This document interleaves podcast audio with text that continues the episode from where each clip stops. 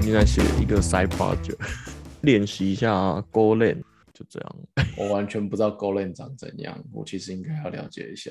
哦，真的哦，这为什么语言真的太多了。你说什么？为什么？为什么要了解一下？还是为什么完全不知道？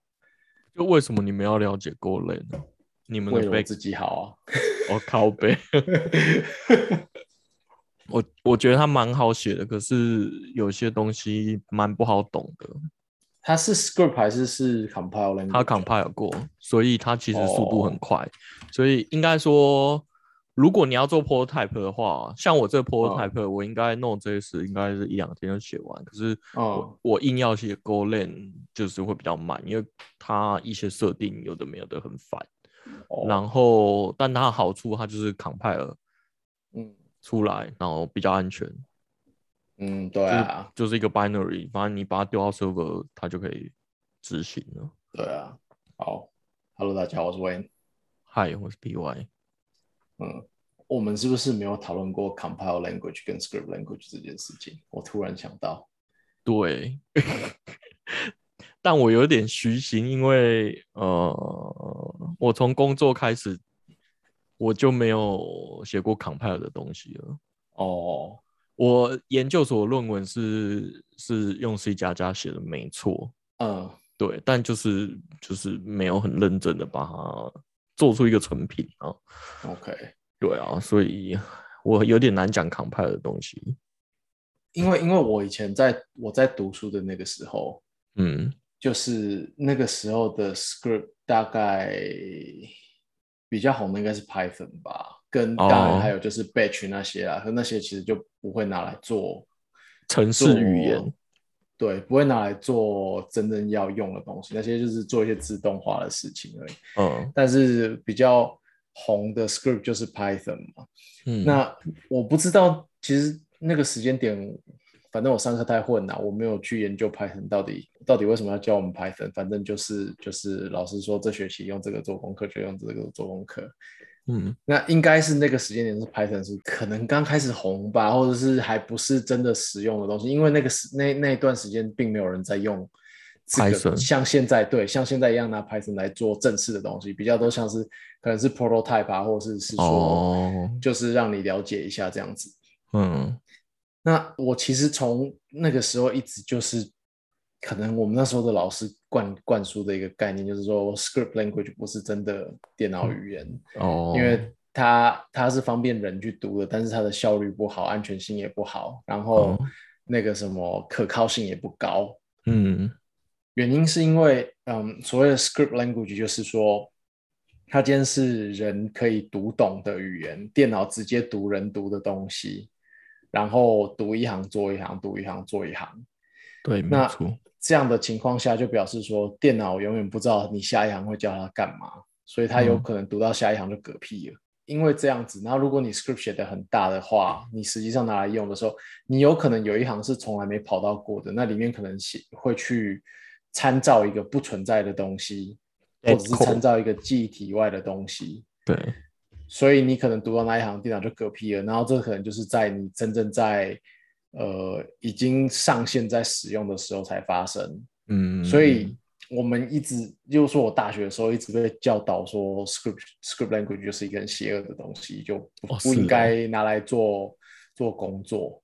嗯哼，对，有可能是因为我的科技不是不是 computer science，就不是电脑，我其实是读工程的，嗯，所以我们那边会对于说，呃，可靠性和安全性这些要求比较高。哦，那 script language 的呃，我们刚刚讲 script language 就是人可以读，然后电脑读一行做一行的嘛。那它的的对应就是说 compile 的 language 就是类似 C 啊、C 加加这一类的。那这一类的语言其实呃，所谓的 compile 就是就是编译嘛，就是你今天用人会看得懂的。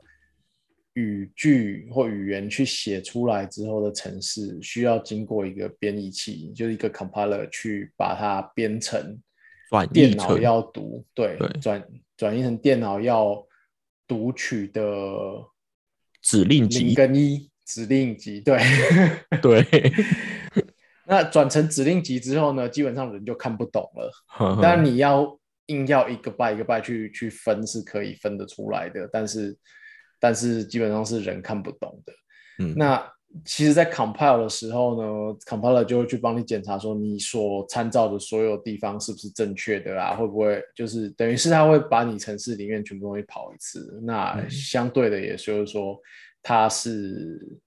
之后电脑在跑的东西对他来说都是已知的啦。当然，你去说你后面有给他一些不合法的 input，这是他无可避免。但是至少在你已写好的程式里面是都是已知的东西。对，只会有逻辑上的漏洞，不会有比较不预期的漏洞啊。这样可以解释吧？嗯，对对对对。可是我不知道为什么，就是我我然后我开始工作的时候，我就是。一开始做手机，然后因为那个时候也都还是 C 跟呃，C sharp 我碰到都是 C，呃，C C sharp 我有用过，但是手机不会用到 C sharp。手机就是我在做手机那个时候都还是用 C，就底层的 code 都还是用 C。然后我做 C 做了几年之后，然后转转跑到做 PM，然后做完 PM 几年之后，干为什么大家都开始用 JavaScript？也没有到大家啦，对啊，是刚好某一年开始 JavaScript 开始大爆炸，应该是 HTML 五发明的时候，对啊。然后其实现在你再推一点想，其实。Script language，因为在我上课的那个时间点，我学习在读书的那个时候，有可能因为那个时候的电脑都还不够不够快，所以 Script 相对来说是比较慢的东西。哦。然后 compile 过的 binary，因为 Script 对电脑来说就是说它是人看得懂的，相对就是电脑要去解译它会比较累，所以电脑会比较慢。那 compile 过的的 binary 对电脑来说就是它的是电脑的直觉语言，所以电脑做这件事会比较快。嗯，所以在我那个年代，我们都会觉得 binary 比 script 快。可是我觉得现在，虽然现在可能还是这个逻辑是永远不会变的，但是现在的 script 是快到没有差距了。对，就是可能差到人体没有感受了啦。对对对啊，所以我觉得 script 会红起来，跟电脑这几年爆炸性的变快有关系。嗯，对，我觉得另外一个层面是个人电脑的进步啦。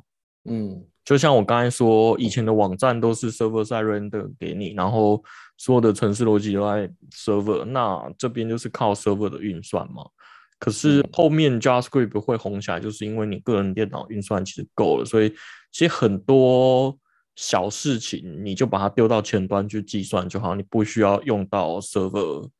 的运算能力，对，以前就是没有 JavaScript 之前就是靠 Flash 嘛，嗯，对啊，那那个就是会有漏洞。那后来就是 JavaScript 发明之后，就可以做一些，比如说像像我说，呃，比对自串啊这些东西，根本其实不需要在 server 那边做完，因为很多事情是你看 user input，它要透过网络送到 backend，然后再运算，再把结果送回来。对啊，对啊，那以前大家学的就是呃，performance performance 会 CPU 最快嘛，然后在 memory，然后再来是硬碟，然后现在最慢就网络嘛，所以你看这样一来一往，如果我们全部都在前端计算的话，就是会是最快的 solution。所以你不能说又倒退回来，是应该是说个人电脑进步，然后导致于现在这个结局啊。嗯，对对啊，OK，合理啦，然后。可是，可是，我觉得，我觉得我骨子里还是一直觉得 compile language 会比 script language。嗯，这点我觉得到现在还是 还是如此，所以啊，还会有 Golang 的发明啊。Golang 是多新的东西啊？嗯，我觉得十年内，它是 Google 发明的。哦，对，不太确定是几年啊，但是。因为以前以前 backend 的程序员就是 最早就是用 C 写嘛，那那很苦，就是那叫什么 CGI 是不是？那很苦。哦，对，以前都是点 CGI，那些什么论坛留言板的网址都是点 CGI。那那很苦嘛？那后来才开始发明 PHP，那 PHP 其实也是 script，嗯，它也没有 compile 过。然后后面就是 Java。大家比较有有呃比较安全性高一点，就用 Java。可是 Java 的问题就是它慢。它你记不废记得？你记不记得？就是九零年代末那时候，就是 Java 出来，然后就是讲说是什么跨平台的语言。哦，对对对。对，没错没错。我那时候真的被 Java，我觉得 Java 真的超难用。哦，我先外插一下，为什么那个时候跨平台可以讲的这么重要？因为刚讲的就是原本所有的城市都需要经过 compile 之后才能跑嘛。嗯那平台就很重要，因为当你在做 compile 的时候，你的 compiler 就是把一个人可以看得懂的语言转换成某一种电脑可以看得懂的语言。嗯那这个某一种电脑，它可以是用，譬如说 Intel 的的指令集，或者是用 ARM 的指令集，或者或者是用 AMD 对 AMD 这样子，所以你的 compiler 就会很重要。你今天 compile 给嗯叉八六用的东西，就不能放到 ARM 上面用，没然后反，之亦然。对，所以那个时候 Java 出来，然后就是打着一个大旗，说它跨平台，就是你写一种语，写一次程式就可以在各种平台上用，讲的好像很伟大，其实它就是在每个平台上都要装一套很复杂的系统，虚拟机，对，就是一个虚拟机，然后再间接的去跑你写的 Java 的程式，所以它我以前觉得。超烦的。对，而且你在那个你，我永远不知道我到底安装了哪些东西。对，安装了超多东西，超对，就是你按你按一下开始跑，然后说你缺这个，然后你去装，然后装着装到一半，你缺这个，我再去装，然后就是反正就是装几百样套件之后，才能去 run 一个很简单的 Java Java 的程式。嗯，嗯，没错。好，好，讲到 Java，对，所以后面呃，我我历经的过程就是 PHP，然后 Java 这两个嗯我有点算是并行都有在用，就是嗯写网站的时候，然后后期就开始 Python 开始起来了。嗯对，就是我不知道为什么 Python 起来，但是大家都说好用。那我现在看很多文章都是说 Python 的学习曲线是最低的，所以很适合教小朋友写 Python。哦对但其实我私心还是觉得 JavaScript 是最好的，因为它不用安装任何的东西，你不用应该说，我我我觉得这个我可以纠正，我觉得不是不用安装的东西，而是你现在大部分碰得到的电脑都已经装好需要的东西了。就是 browser。对，但是你嗯你呃，应该是说现在很多电脑，当然你一开机它就那一件 Python，然后就可以跑，但是它其实是里面有装一个 Python 的呃呃，比较刚刚讲的 compile 过的电脑语言 Python 或者是 JavaScript 是人看得懂的嘛？那他人嗯看得懂的情况下，电脑要怎么去运作呢？就是要有一个一个引擎去读这个一行一行的人看得懂的字，然后让电脑执行。然后在这个情况下，browser 就是用来读 JavaScript 的引擎，对，没错，所以大部分的电脑基本上都已经有了。对，应该是说嗯。你顺便的帮 JavaScript 建立好一个环境，而且是呃点下一步、下一步、下一步，你就会装好的。嗯所以，我其实私心觉得你要教小孩应该是 JavaScript JavaScript 最好，可是大家都会讲说，因为 JavaScript 的程式结构太松散了，就是呃乱七八糟，啊 太有弹性了，所以呃，对于你跨到别的语言是其实会比较痛苦的。对，那我现在其实也有感受到这件事情啊，对。你有什么？你从 JavaScript 要跨出来也很难过吗？对啊，因为你就会变成呃写东西就会你要先宣告啊，然后你要先定义好一个 structure，你才可以才有办法用这件事情，就对我来说非常痛苦。就像我现在写 Golang 一样，对。那反正呢，就是 Python 之后就是 Golang，Golang 就是现在呃另外一个主流吧，我觉得。但中间还有什么 Ruby on Rails 啊那些呃平台，Ruby 是那种那种对，我觉得稍微冷门的，对，反正呢，Golang 我自己学起来是还蛮快的，我大概花了一周看完 tutorial，然后就开始做。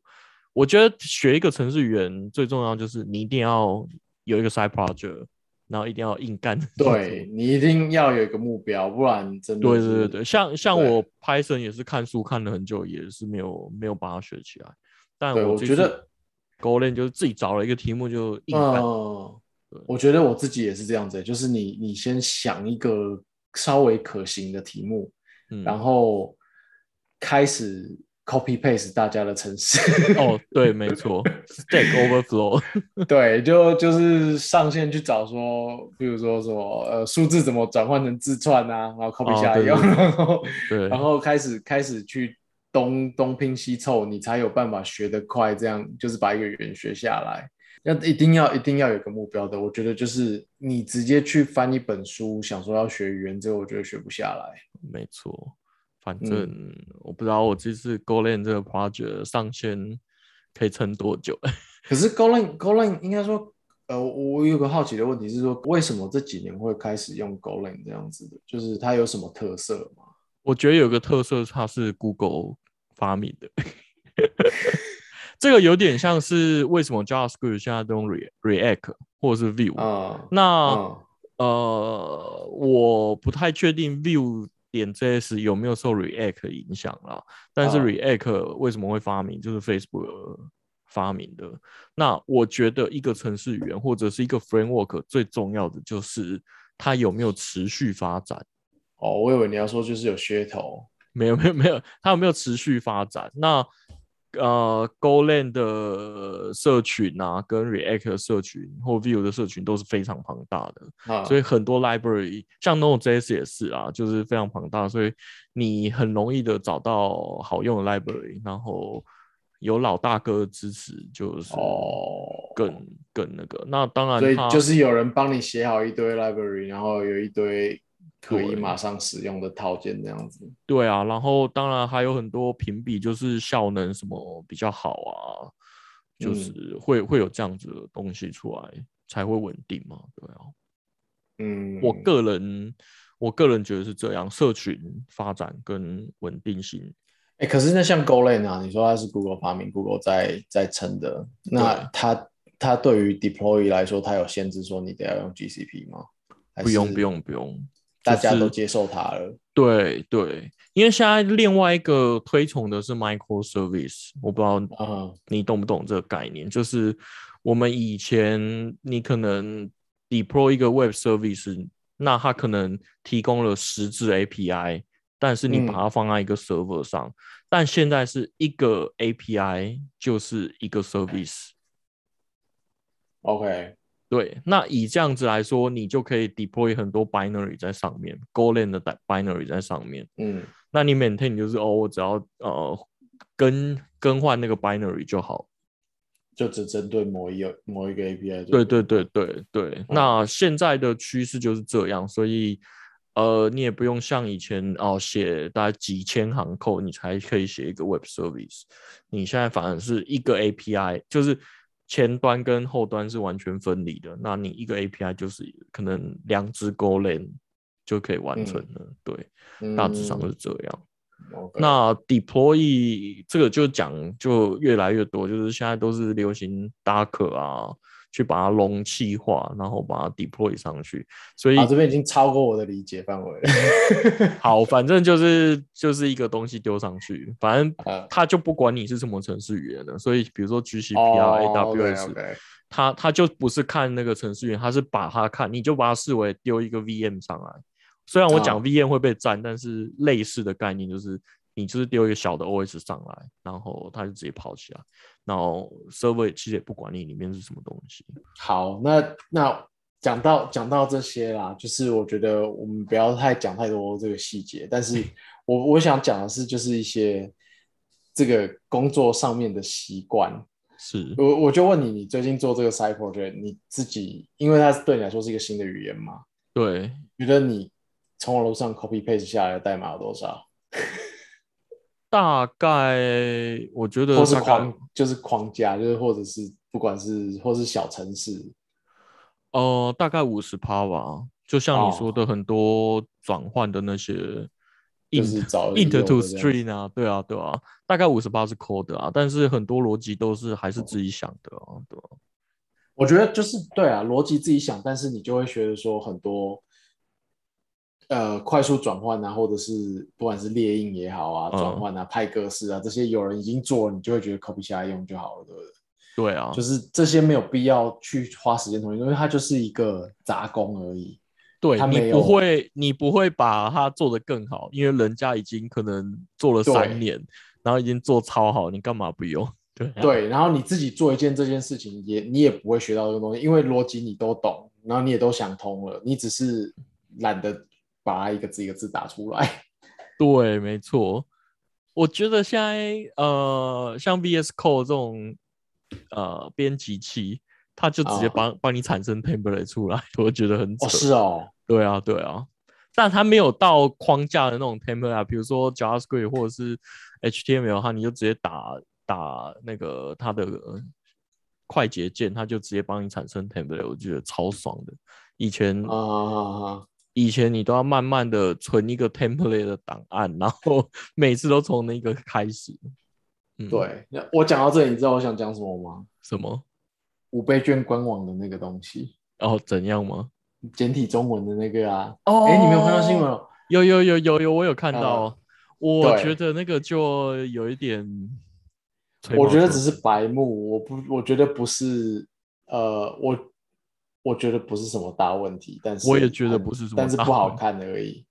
呃，对啦，我我觉得第一个第一件事情就是，呃，我习惯，就算这是我自己的 side project 还是怎样，我的 comment 一定是写英文，我不会写中文。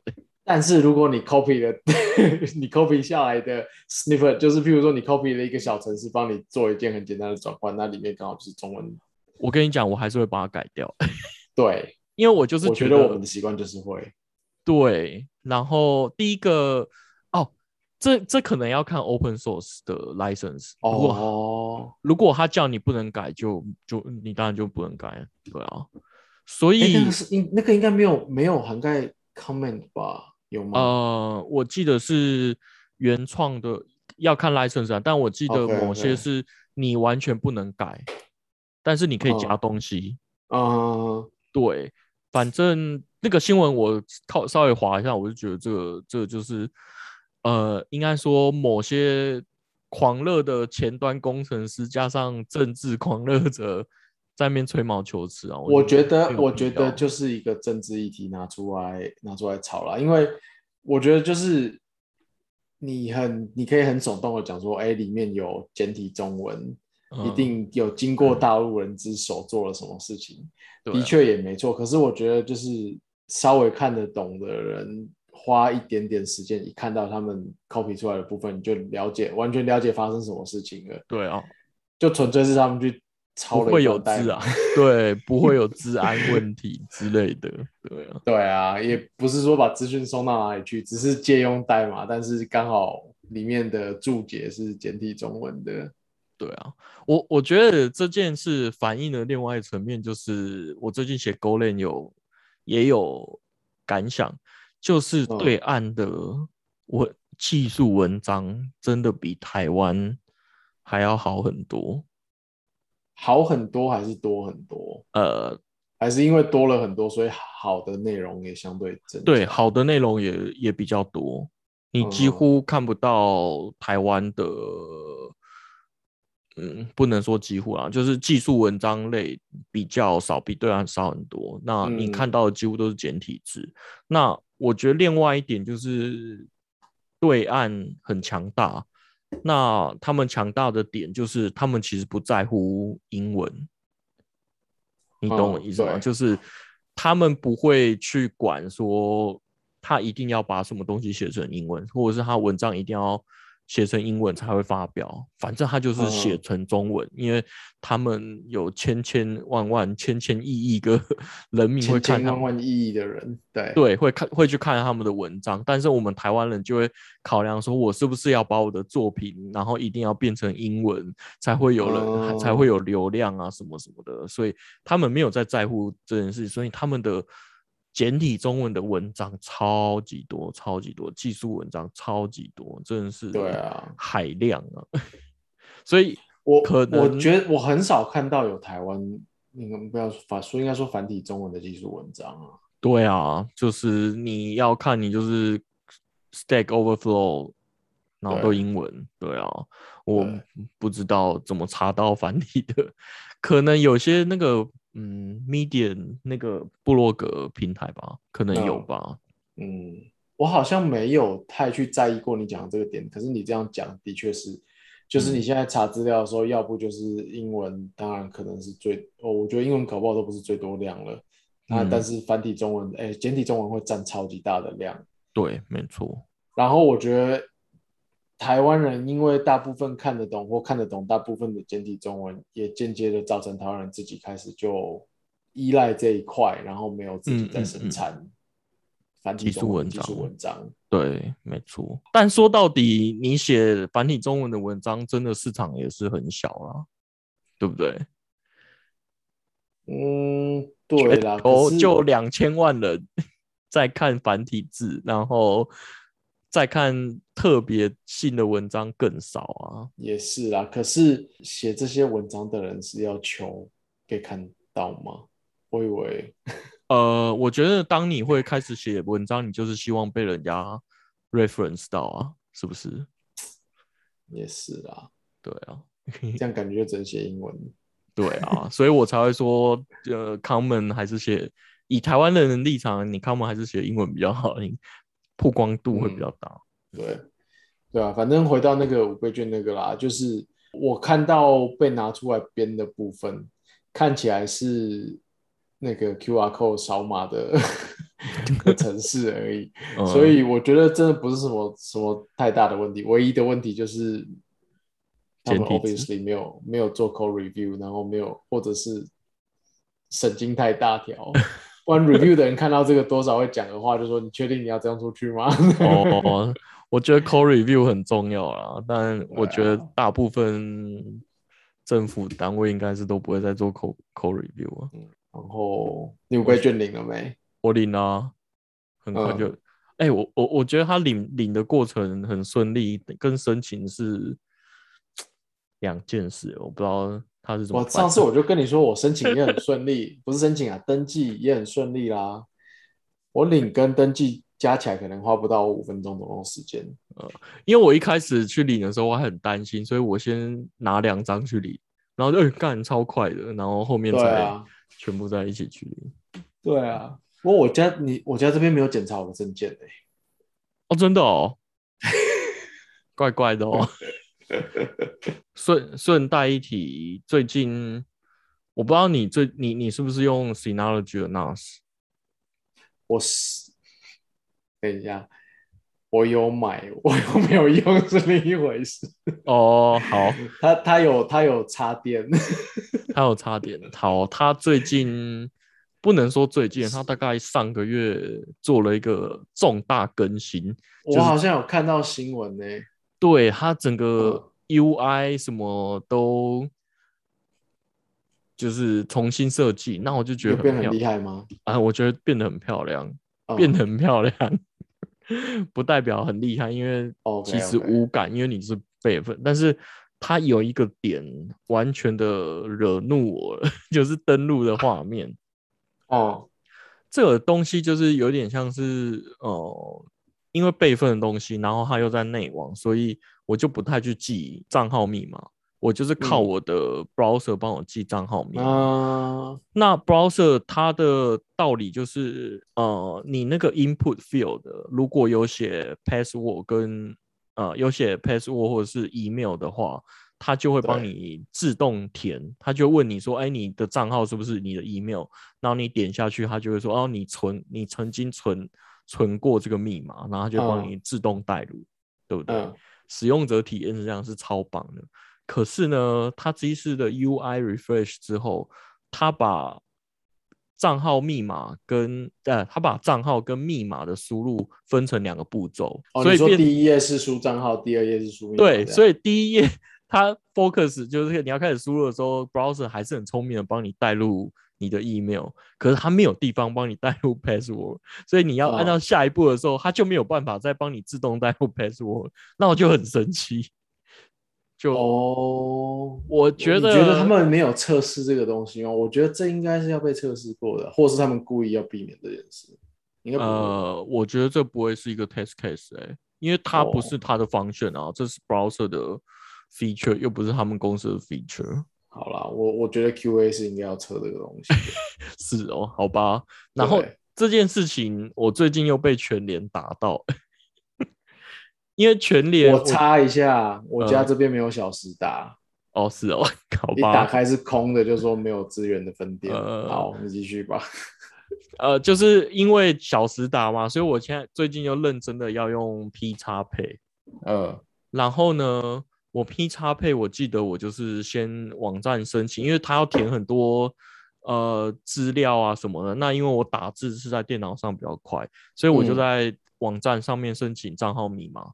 结果，结果我的密码就是我现在就是比较那种不不重要的 service，我就会用那个 browser 内建的那种帮你选我其实自己不太哦哦，OK OK，我有点不相信那个，因为那个找不回来，对。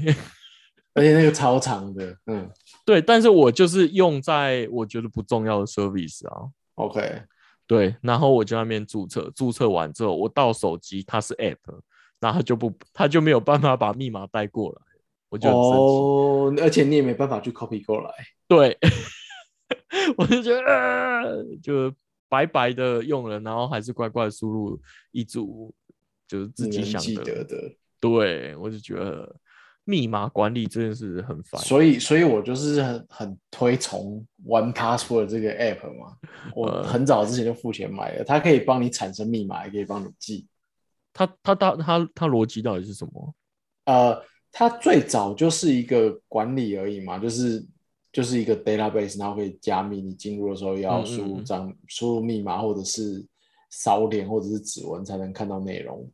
嗯然后它功能越加越多，它后来就可以，呃，譬如说你要建立的是 Facebook 的的账号密码好了，对，它就会它会知道这是 Facebook 的，譬如说有 URL，它就会在你在建它在它的 App 里建立的时候，它就会帮你把 Facebook 的 icon 画进来啊，然后写说嗯。Facebook 的 URL 是什么，然后建你就可以写你的账号是什么，然后你可以要求它帮你建立一组密码，嗯。然后建立的密码可以选择说数，诶要几位数，要不要带数字，要不要大小写，OK，要不要符号，你就是可以勾勾勾，然后它就帮你产生 random generate 这样子，嗯。然后就记下来。嗯。然后到后来，它跟 iOS 还有 Android 整合更多的时候，因为 iOS 后来有开放第三方的密码管理，嗯，所以你在填入密码的时候，你可以选择说你要从 One Password 去拿到密码，哦，而且是包含就是譬如说我在 Facebook 的 App，而不是网页的 Facebook 网站，都可以去挑说我要从 One Password 拿到密码。哦，原来是 OS 层有提供 API 的。，对对，因为因为我就在想说，那我是不是比如说我要登录 Facebook 的 App 的时候，我要先跳出这个 App，我要先到 One Pass One Password 这个 App，然后搜寻到 Facebook，然后嗯 copy paste 过来嘛？我自己个人是这样子用啦，但是哦有开 API，、可是我没有允许那个 API，因为我我可能就是 某种程度上还是怕，譬如说要是 Facebook 进去玩 password 偷我其他东西的密码怎么办？哦，哎，我没有想过这一点，因为他如果真的开了 API，对啊，对，啊，对啊，好像好像还但是其实是，其实它的 API 流程好像是说，譬如说我在 Facebook App 到嗯密码那一栏，然后选择 iOS 的界，就 iOS 会跳出来说要不要用 password 的时候，啊，应该是由 OS 层跳出来说，One Password 提供了这几组密码，你要用哪一组进去？哦，就是应该是有这样子的一个档的机就是制，选哪一组密码还是你选，而不是，而而且是经过 OS 的 UI 去选，不是经过合理呃合理，对，不是经过 Facebook 去读我的所有 password 出来。嗯但是我之前一直都是 copy paste 过去用，我就继续这样子沿用。哦，反正就是手。然后，然后这个 app 还有一个好处是，每次我爸就会打电话来说，那个什么什么什么银行的密码是什么，啊，然后我就不会，我我就不会 copy paste 那个密码给他，我就是截图那个给他。所以你你有帮你爸存他的账号密码？对，我的、哦只要我经手过，我就会存下来，因为我知道他们一定会打电话来问。哦，了解了解，我就你爸你爸妈都不会问你账号密码吗？会啊，也是我对啊在记的啊。对啊，超烦的啊。嗯，然后我爸自己是用一个笔记本记，然后我就觉得超不安全，我就跟他说，就是以后你要什么账号密码问我。哦，是哦，对，哎，可是它是订阅制的吗？还是买断的？呃，它在某个时间点变成订阅制，但是它的订阅制好像只是用来 sync，、哦所以现在基本上是免费。然后 sync 你也可以，它可以让你存到 Dropbox，OK，就是譬如说它会嗯加密过之后把 DB 存在 Dropbox，然后譬如说你的 iPad 存上去，你的 i 诶 iPhone 或者是 Android 就可以把它读下来解开，嗯，所以我觉得还蛮好用的。这样子麻烦，因为还要绑定一个 Dropbox 的服务。对啊，那你不要 sync 就不用啊。OK，了啊，你要 sync 就是要不就付钱，要不就用他的那个。但是我其实是很早期的时候用买断的，我不知道我到底得到了什么，就是 好的，反正不用一直付钱就对了。我没有在付钱啊，对吧、对吧哦，好吧，嗯，我应该快需要试试用，因为我觉得现在要记的事情太多了。对啊，嗯，我如果现在在那里面找不到密码，我就直接当做我不知道，因为我我觉得去试试密码啊真的都试嗯不出来了。我想到像这一次 iOS 或者是 Chrome 在升级的时候，他们都会直接告诉你你哪些密码被 hack 了。哦哦你，有被通知到吗？我没有，但是我跟你讲，One Password 也有这个功能诶、你在里面的时候，它上面会写说你有哪几组密码有危险。对我猜是我我不是我猜啦，我我有去研究一下，它就是它有一个国际认证的 database 去扫哦哪一个网站曾经被 hack 过。嗯哼，对，所以哦，所以它不是用我用的那个密码去比对，而是对它是哪个 service 的用的密码。对对，那像台湾好像最知名的 Klook 吧，就是被 hack 啊，所以 他就是 Chrome 跟 iOS 就直接去看，然后就说哦你要换密码了。哦，原来哦，对啊，蛮聪明的，呃，啊，也是蛮保险的啊，可信度很高。嗯，对啊，反正而且我觉得嗯现在需要这种密码 generator 跟保管理越来越重要，是因为现在其实我们现在真的接触太多密码，然后每个网站其实要用不一样的账号密码，因为早期的 hacker 就是譬如说去找一个最弱的网站，破了密码之后就开始用那同一组账号密码去所有的网站嗯试，你就很容易被抓走。对啊，对对对，所以我才会遵循我那种 不重要的不重要的东西，我都会留用另外一组密码，然后比较、嗯比较大的服务的，我都会用另外一组密码。用一组高级密码。对对对，没错。不过，嗯呃，我不知道以前是流行用 Facebook 登录或 Google 登录，那我不知道为什么现在不流行。哎，现在还是很多啊。哎，我对说到这个，我其实以前很很反对这件事，但现在我真的都无脑直接按 Facebook 登录了，对啊，就觉得算了，我不想多记一组账号密码。我以前就想说，我才不要分享资讯给 Facebook，让他知道我在用什么嘞。然后现在我就想说，算了算了，我宁愿 就让他知道，我也懒得再生产一组账号密码。对啊，因为真的少记一组是一组，对啊，好吧，嗯，OK，差不多了，拜拜。拜啦。